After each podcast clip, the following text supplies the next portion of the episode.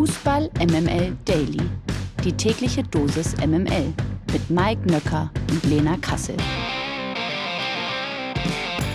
Wunderschönen guten Morgen. Es ist Dienstag, der 28. Februar. Grüße euch oder wie man in Berlin sagt, Tachchen, Tachchen auch an diesen Herrn. Guten Morgen, Mike Nöcker.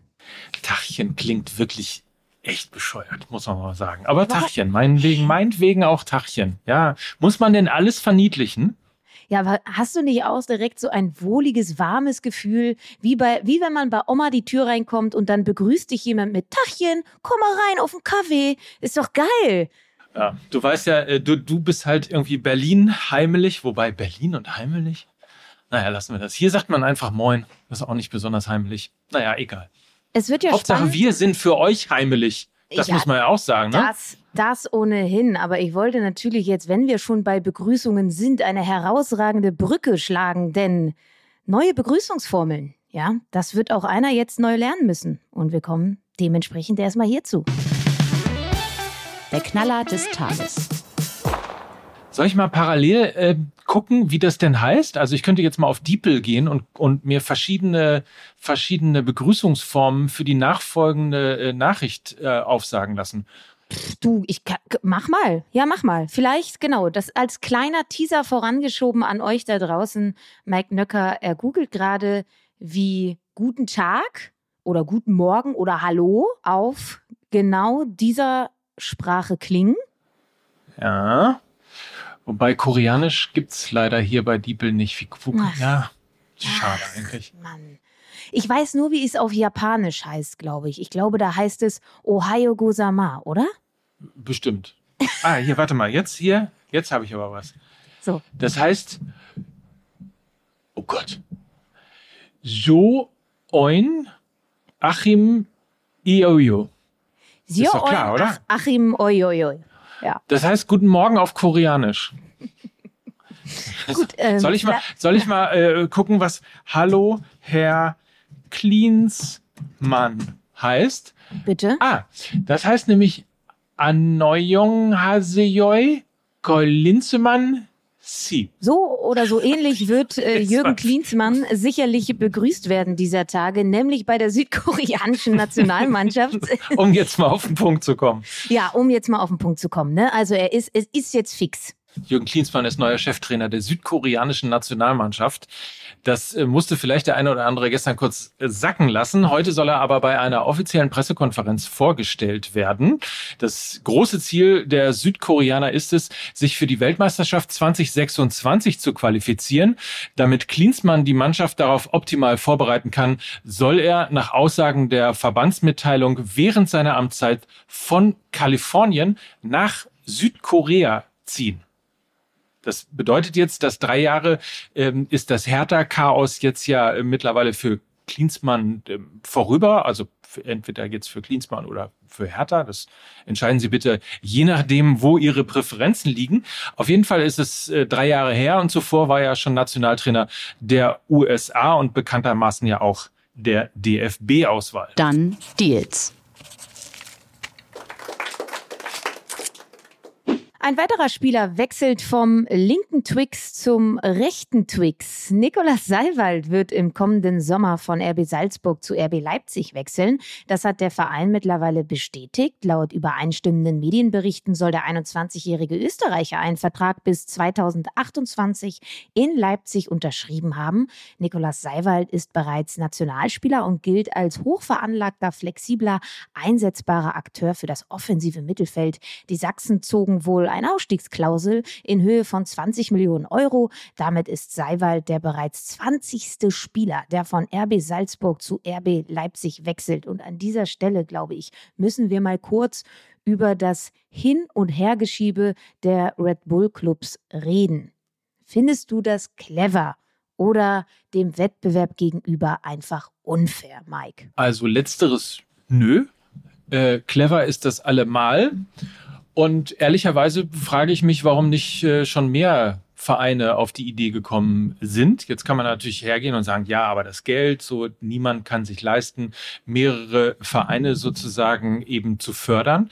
Das ist in diesem Fall sicherlich äh, auch mit Blick auf so Sachen wie, ähm, sollte ein Sponsor mehrere äh, sollte ein Besitzer mehrere Vereine äh, besitzen, eine richtige Diskussion. Aber ganz grundsätzlich ähm, frage ich mich, warum nicht mehr Vereine Kooperationen haben mit anderen Vereinen. Also jetzt nur als Beispiel konstruiert, warum gibt es keinen Bundesligisten, der eine Kooperation mit einem Zweitligisten in Belgien oder in äh, Brasilien oder ähnliches hat, wo man sich eben äh, Talente insofern in Anführungsstrichen hin und her schieben kann, weil er ihnen auch die Möglichkeit gibt, natürlich die Talente erstens nicht loslassen zu müssen und zweitens sich in einer anderen Liga auszubilden. Also insofern, ich bin da entspannt. Ich weiß nicht unbedingt irgendwie die, die ähm, populärste Einstellung der ganzen Geschichte äh, geht, aber vom, vom reinen Business betrachtet, würde ich sagen, ist RB sicherlich einer der, und jetzt kommt ein zu Recht kritisch angemerktes Wort,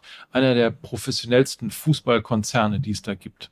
Du hast natürlich insofern recht, wenn das der Fall ist, dass äh, die beiden Clubs nicht äh, in einem und demselben Wettbewerb aufeinandertreffen könnten. Das ist aber nun mal leider bei RB Salzburg und RB Leipzig der Fall. Und dementsprechend verstößt es eigentlich gegen die Regeln, gegen die sogenannten Integritätsregeln, die die UEFA ähm, eben aufgestellt hat. Und die UEFA hat sich 2017 ähm, übrigens wie folgt dazu geäußert, wieso beide Red Bull Clubs in der Champions League spielen dürfen. Zitat, es habe keine Änderungen in den Strukturen gegeben, keine natürliche oder juristische Person hat mehr entscheidenden Einfluss als auf mehr als einen Club.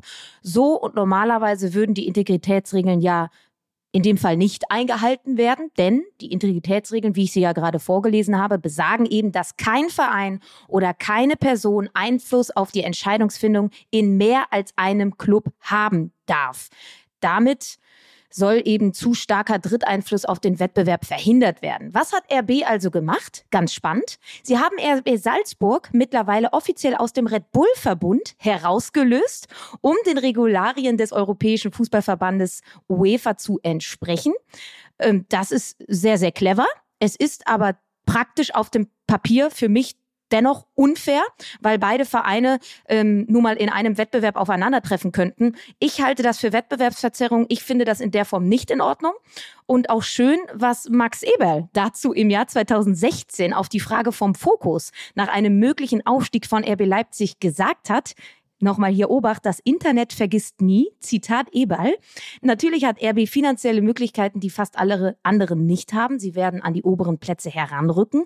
Ob ich das gut finde oder nicht, ist nicht relevant. Was mich an RB aber stört, ist dieses Geschiebe von Spielern von Salzburg nach Leipzig und von Leipzig nach Salzburg. Das hat für mich einen faden Beigeschmack, weil sie im Grunde zwei Kader haben. Keine Pointe an dieser Stelle. So schnell kann der fade Beigeschmack also jetzt vorbeigehen. Eberl tütet ja eben genau diesen Transfer selbst ein und macht sich natürlich damit, äh, wie auch schon überhaupt mit seinem Wechsel zu RB, sehr, sehr unglaubwürdig. Also er kann ja die Meinung haben, dass äh, RB irgendwie tolle professionelle Strukturen hat und ähm, er das als tolles Projekt sieht und Bock hat, damit anzupacken. Und das kann auch ein Rufen Schröder sagen. Dann haltet aber doch davor einfach eure Fresse. Ja, aber da finde ich, äh, wann war das Interview? 2016. Ja, also äh, da muss man auch mal die Kirche ein wenig im Dorf lassen. Also das sind ja äh, mittlerweile fast sieben Jahre vergangen zwischen diesem äh, Interview und in diesen sieben Jahren ist der Fußball, glaube ich, würde ich mal sagen, mindestens zwei Generationen größer geworden. Ähm, ich also ich, ich, will jetzt nicht sagen, irgendwie wie früher, was schert mich mein Geschwätz äh, von gestern. Es kann mich ja niemand daran hindern, äh, irgendwie über Nacht schlauer geworden zu sein. Ähm, das ist vielleicht irgendwie der falsche Ansatz, aber jetzt ein Interview von vor sieben Jahren rauszuholen, ähm, das finde ich ja, kann man aber machen. Die, also, aber die Gemengelage hat sich ja nicht geändert. Er spricht ja genau das an, was er jetzt macht. Er sagt ja nicht, ja. oh, das Konstrukt RB Leipzig, ich habe damit irgendwie so ein komisches Bauchgefühl. Nein, er spricht explizit dieses Rumgeschiebe von ja. Salzburg nach Leipzig an. Und da kann man ja, meiner Meinung nach auch sieben Jahre später dieses Interview rausholen, ja, weil es genau das ist.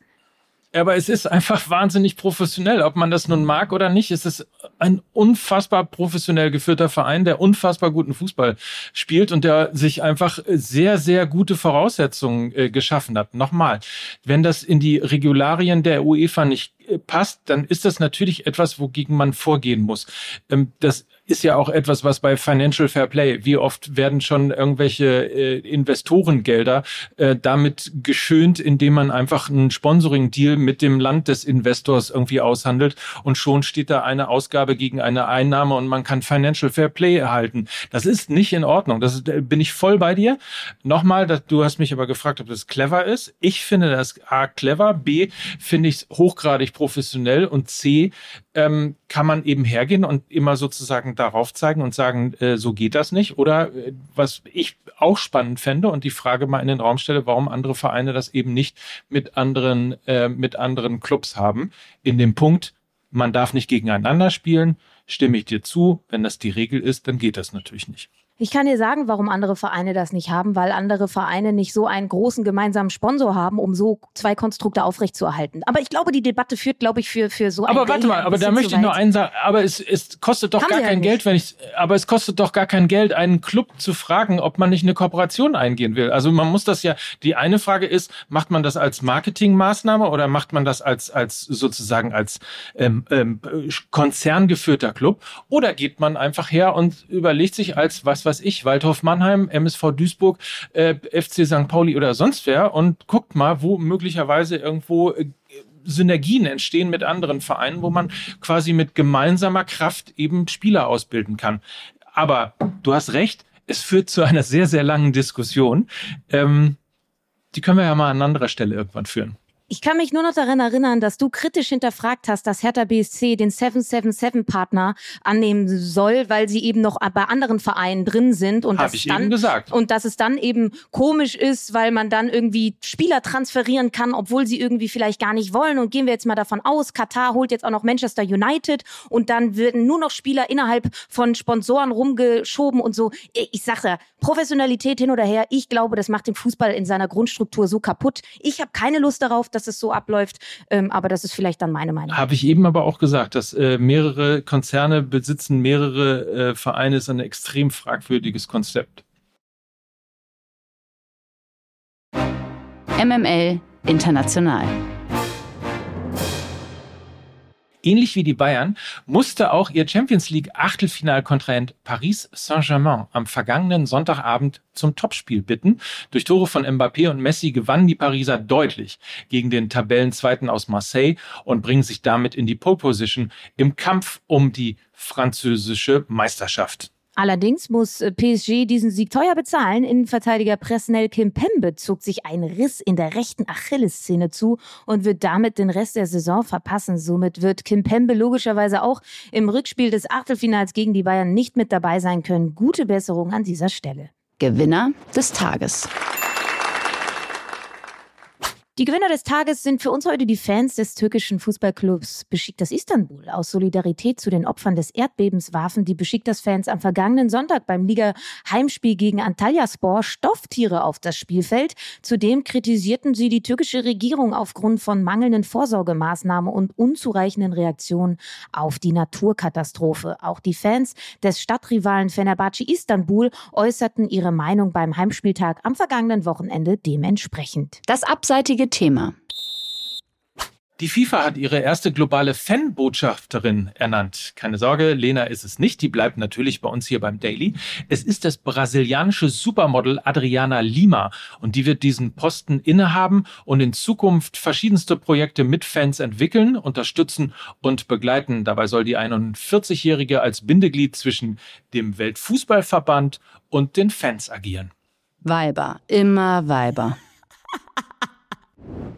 Der erste FC Köln möchte einen neuen Zuschauerrekord aufstellen. Seit kurzer Zeit gibt es einen großen Aufruf unter dem Motto Wo sonst? Zusammen zum Rekord.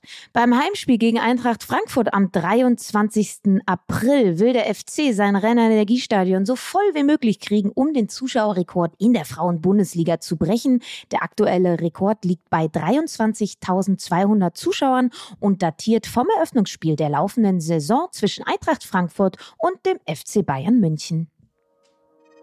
Das News Update aus der MML-Redaktion.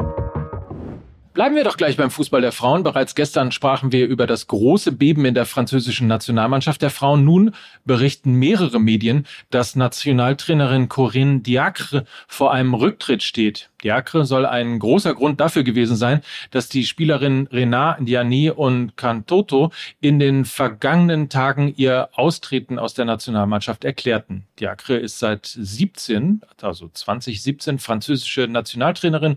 Zuvor war sie Cheftrainerin im Herrenbereich für Clermont Foot. Ihr Karrierehöhepunkt war bislang das Erreichen des Halbfinals bei der Europameisterschaft im vergangenen Sommer. Die Fußball MML Presseschau. MML Presseschau.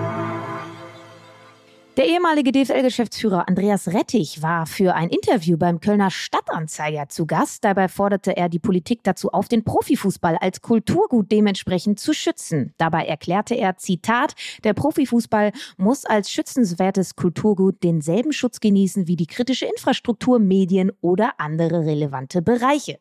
Er habe dazu bereits mit Ex-Wirtschaftsminister Peter Altmaier gesprochen, der allgemeine Akzeptanz und Verständnis für das Thema haben soll, sich aber, Zitat, Zitat, hinter der Autonomie des Sports versteckt. Zudem kritisierte Rettich auch die unzulänglichen Konsequenzen unserer Gesellschaft aus einer Weltmeisterschaft in Katar und Investorengeldern aus Saudi-Arabien oder eben Katar. Rettich ist dabei der Meinung, dass die Politik ins System Fußball eingreifen müsse, da der Fußball nicht mehr dazu imstande sei, sich selbst neu aufzustellen. Das wäre auch so ein Thema, über das wir diskutieren könnten. Ne? Vielleicht ja auch in der neuen Folge Fußball MML. Also ja. als Beispiel. Ja, vielleicht. Ne? Die zeichnet ihr ja jetzt auf. Und was sehe ich denn da? Miki und Lukas zusammen mit dir in einem Studio. Ja.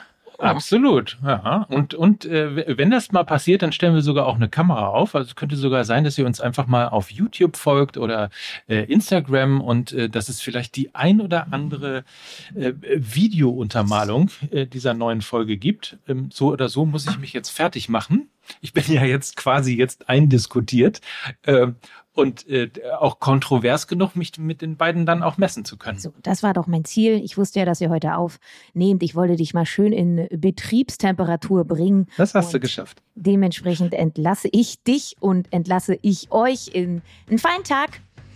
Hoffe, ihr habt den. Und das waren für euch Lena Kassel. Und Mike Nöcker für Fußball MML. Tschüss. Tschüss.